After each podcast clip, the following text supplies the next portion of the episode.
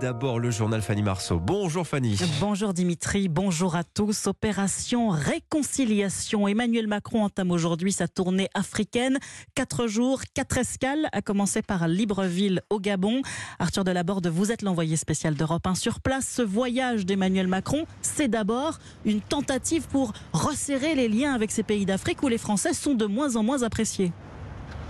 Oui, parmi les personnes que j'ai rencontrées sous une chaleur écrasante et une pluie battante sur la principale artère de Libreville, boulevard du bord de mer, les réactions à la venue du président français sont dans un premier temps souvent optimistes et consensuelles, mais au fil des discussions, certains ne dissimulent pas un profond ressentiment anti-français et perçoivent cette visite d'Emmanuel Macron comme un soutien au président Ali Bongo qui sera candidat à sa propre succession dans six mois. Je crois que si la France faisait les choses différemment, avec beaucoup de liberté, beaucoup de liberté dans la gestion, il y aurait moins ce ressentiment. Elle est trop présente et elle ne rapporte pas grand-chose. Le timing n'est pas bon. En fait. Il aurait dû attendre peut-être après les élections parce que là, on va se dire qu'il vient adouber le président actuel.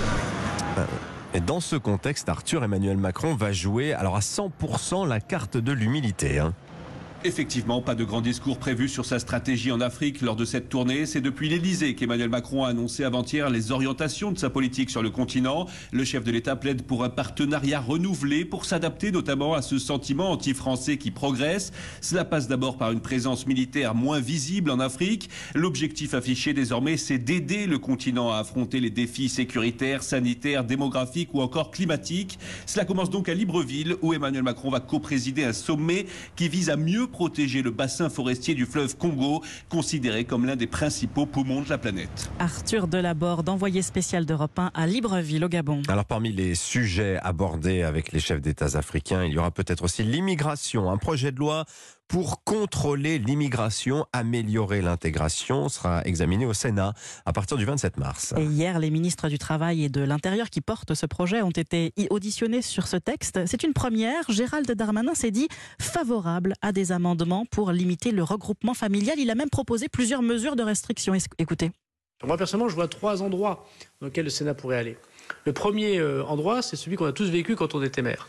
C'est-à-dire les conditions d'accueil du groupement familial. Est-ce que 1800 euros pour deux personnes, ça suffit? Parce que quand on accueille quelqu'un de l'extérieur, ça paraît pas anormal de demander peut-être davantage de revenus, ou peut-être davantage de commodités, ou davantage de présence sur le territoire national. Le deuxième sujet, c'est quand on donne l'asile à quelqu'un, faut-il le donner à sa famille au sens euh, très large du terme? Des, abus, incontestablement.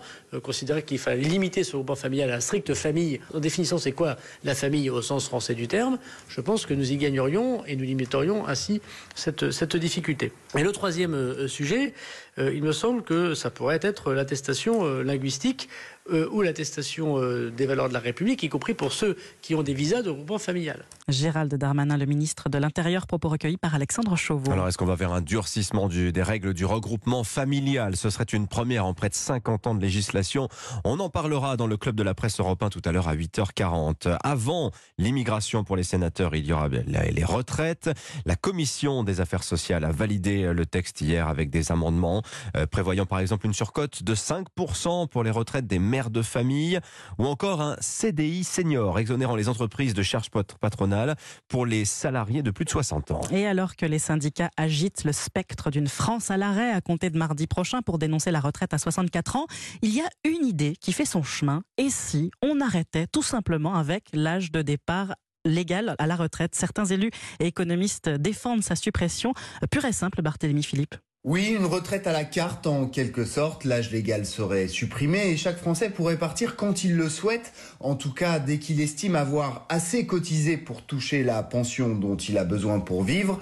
L'économiste Marc de Basquiat est l'un des promoteurs de cette retraite à la carte. Faire confiance à la liberté des personnes pour décider le moment où elles partiront à la retraite, c'est quelque chose qui est un progrès plutôt que de dire que l'État doit décider à la place des personnes. Si quelqu'un part à 70 ans, libre à lui. Si quelqu'un part à 60 ans, libre à lui. Aurait une durée de cotisation de référence. Si on part plus tôt, eh ben, il y aura une décote comme aujourd'hui. Si on part plus tard, ben, il y aura entre guillemets une surcote comme aujourd'hui, une bonification. Ce serait une petite révolution, mais l'idée fait son chemin chez les politiques. Henri Guénaud et le numéro 2 du PS, Nicolas Mayer-Rossignol, la soutiennent.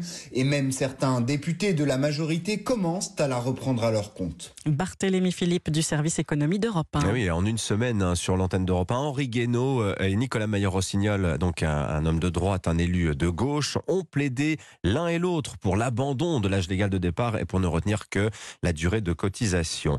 8h07 sur Europe 1. Du nouveau, dans l'affaire Palmade, le fœtus décédé après l'accident a été déclaré viable. Cela devrait aggraver les poursuites à l'encontre de l'humoriste. Pierre Palmade a admis par ailleurs ne pas avoir dormi pendant trois jours et s'être injecté un dérivé de la cocaïne à huit reprises dans les heures précédant euh, la prise du volant.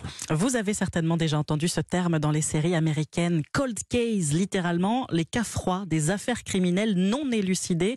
En France, un pôle spécifique leur est dédié depuis un an. Plus de 200 dossiers analysés, 77 procédures ouvertes.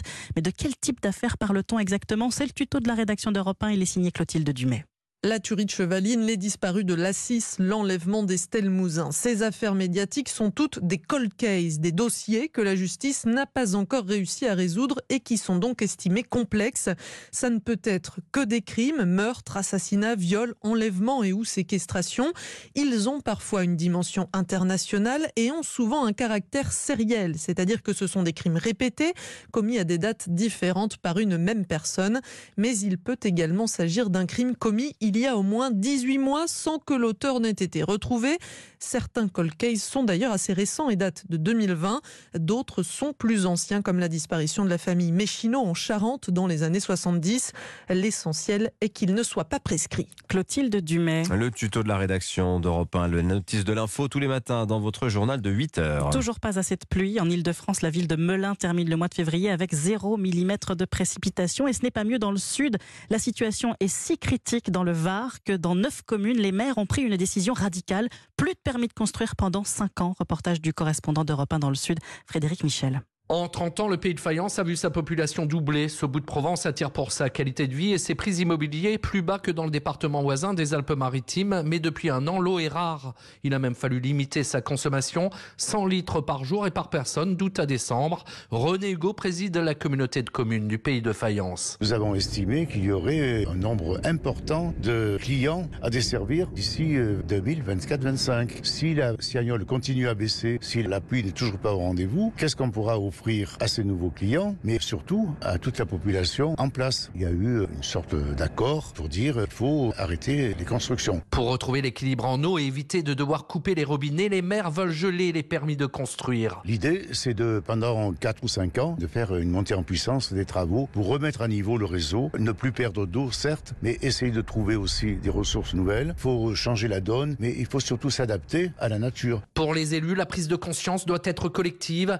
et le soutien de l'État massif. Frédéric Michel, correspondant d'Europe 1 dans le Sud-Est. Enfin, le football français a tourné une page hier. Après 11 ans à la tête de la fédération, Noël Legrette a rendu son tablier. Remplacé par son vice-président Philippe Diallo, qui tiendra les rênes de la 3F jusqu'au 10 juin prochain.